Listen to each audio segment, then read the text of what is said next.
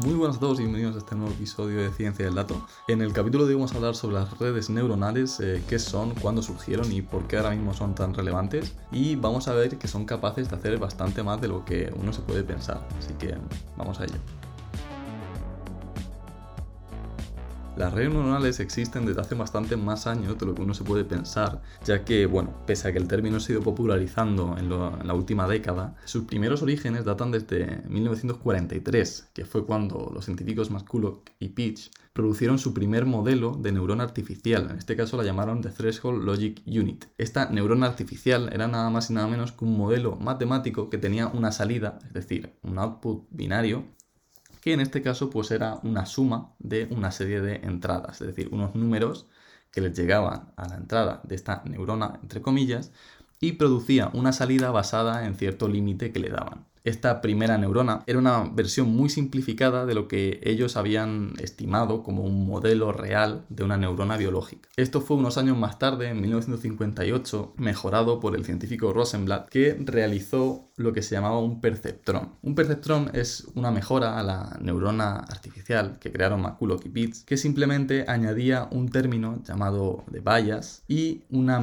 digamos, modificación a esta neurona artificial. Es decir, los pesos, que es eh, un término que multiplicaba a los valores de entrada de esta neurona artificial, ya no eran binarios. Es decir, cada eh, una de las neuronas, de los nodos, podían tener pues, una determinada importancia. Rosenblatt también introdujo el término aprendizaje para estos pesos de las neuronas, es decir, a través de una serie de datos eh, ya etiquetados, esto hablamos en el anterior episodio, lo llamamos clasificación supervisada, el perceptrón era capaz de aprender una serie de eh, límites para los cuales clasificar estos datos. Esto se llamaba una región de decisión. Esta región de decisión era una línea, una recta. Entonces, con un perceptrón era capaz de aprender, dado unos datos de entrada etiquetados, una recta que mejor separaba estos datos. En este caso, pues podíamos separar una serie de datos de entrada entre una clase A y una clase B es decir, una clasificación binaria. Este perceptrón tenía una limitación y era que era incapaz de aprender eh, regiones de decisión que no fuesen separables por una recta. La mayoría de los problemas eh, existentes a la hora de clasificar eh, unos datos no son linealmente separables, es decir, no podemos diferenciar una clase u otra a través de una simple separación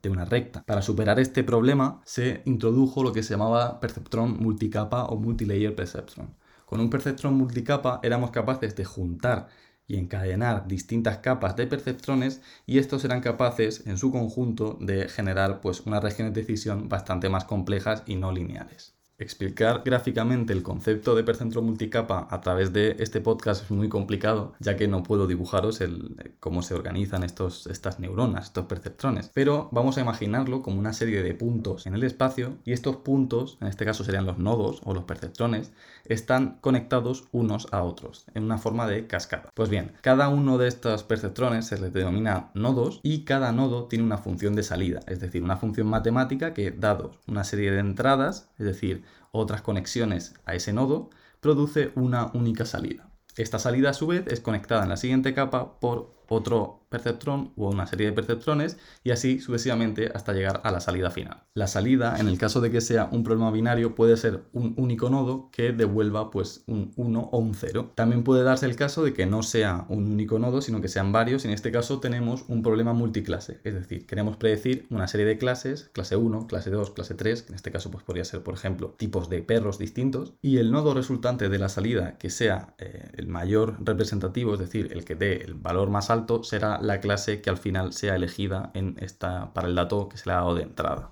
Todo esto estamos suponiendo, por supuesto, que este percentro multicapa o esta red neuronal está ya entrenada. Pero bueno, ¿cómo ha llegado a entrenarse? Es decir, ¿cómo se han ido ajustando las conexiones entre cada uno de los nodos para poder ser capaces de realizar una clasificación buena? Pues bien, este, esta, la forma de que se dio de entrenar este tipo de redes se llama retropropagación y fue introducida en 1986 por Hinton. Este algoritmo de retropropagación funciona a través de un concepto matemático que se denomina descenso por gradiente y depende de las derivadas de estas funciones de activación que hemos estado hablando. Para resumir muy simplificadamente este tipo de algoritmo, simplemente buscamos la dirección en la cual al modificar estos pesos, es decir, estas conexiones, el error obtenido por la salida de nuestra red neuronal neuronal, que es aquella diferencia entre la clase real que sabemos para nuestros datos contra predicción que ha dado nuestra red, va a servir para elegir esa dirección en la que modificar eh, las conexiones de nuestras neuronas. En este caso, las direcciones y las conexiones es simplemente un valor el cual va a multiplicar el dato que le llegue de entrada para cada uno de estos nodos. Una vez finalizado el proceso de retropropagación, nuestra red neuronal estará entrenada para eh, encontrarse con nuevos datos distintos a los que le hemos dado de entrenamiento. Hasta ahora hemos hablado de red neuronal o de perceptrón multicapa como generalización en sí de las redes neuronales, pero sabemos que de hecho existen distintos tipos de redes neuronales y cada uno de estos tipos va a ser aplicado pues, para el tipo de datos que queremos analizar. Por un lado, existen las redes convolucionales. Estas redes convolucionales son muy populares para eh,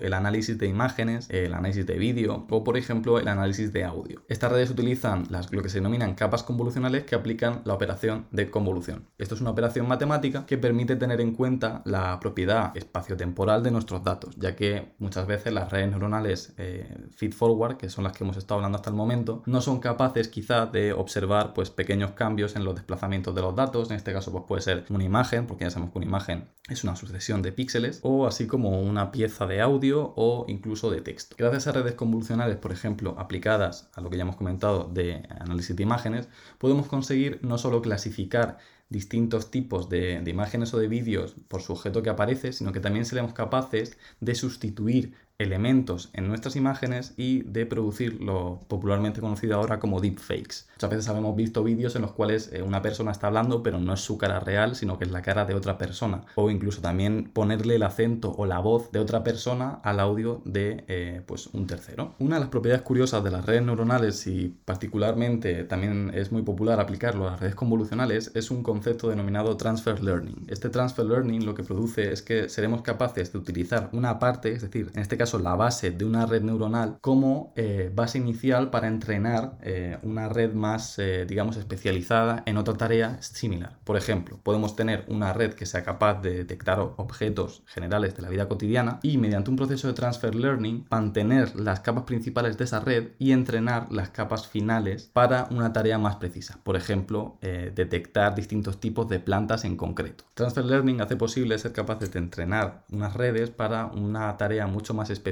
partiendo de la base de otras redes ya entrenadas y por tanto pues necesitar menos datos para realizar nuestra tarea. Esto de, necesitar menos datos es una parte clave durante el entrenamiento de redes neuronales ya que tienen fama de eh, necesitar una cantidad bastante grande de datos para poder generalizarlo suficientemente bien, es decir, se es capaz de eh, hacer su tarea con datos eh, nuevos. Otro tipo de redes son las redes temporales, las cuales, bueno, hay muchos tipos distintos, las redes recurrentes, las LSTM o Long Short Term Memory. Estas redes, por ejemplo, en concreto, fueron desarrolladas en el año 1997 y actualmente son bastante, bastante populares para pues, el análisis de audio, eh, así como el análisis de textos, ya que bueno, pues el texto al fin y al cabo tiene una, cohesión temporal, en este caso pues la sucesión de las palabras en un determinado párrafo, y este tipo de redes, las LSTMs y las redes recurrentes son bastante populares pues, para el análisis de todo este tipo de eh, datos temporales. Explicar este tipo de redes eh, lleva bastante más tiempo, por lo tanto lo dejaremos para un futuro episodio. Con todo esto, eh, hemos llegado a la conclusión en este episodio que las redes neuronales son extremadamente útiles para resolver ciertos problemas que son lo que se denominan no lineales y que son de una naturaleza bastante compleja, donde los métodos tradicionales que existen, por ejemplo,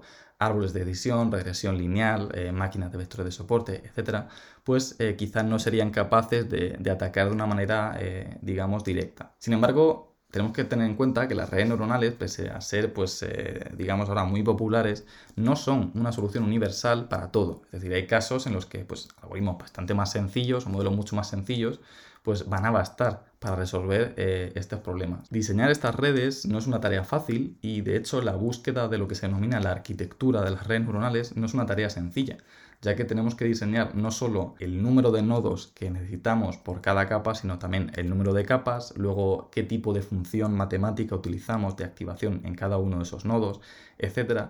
Es eh, un espacio de búsqueda de parámetros muy complicado. Entonces, unido a la necesidad particular de este tipo de redes de requerir muchos datos de entrenamiento y ser computacionalmente bastante costoso, hace que en muchos casos otro tipo de algoritmos o modelos sean más adecuados para distintas tareas.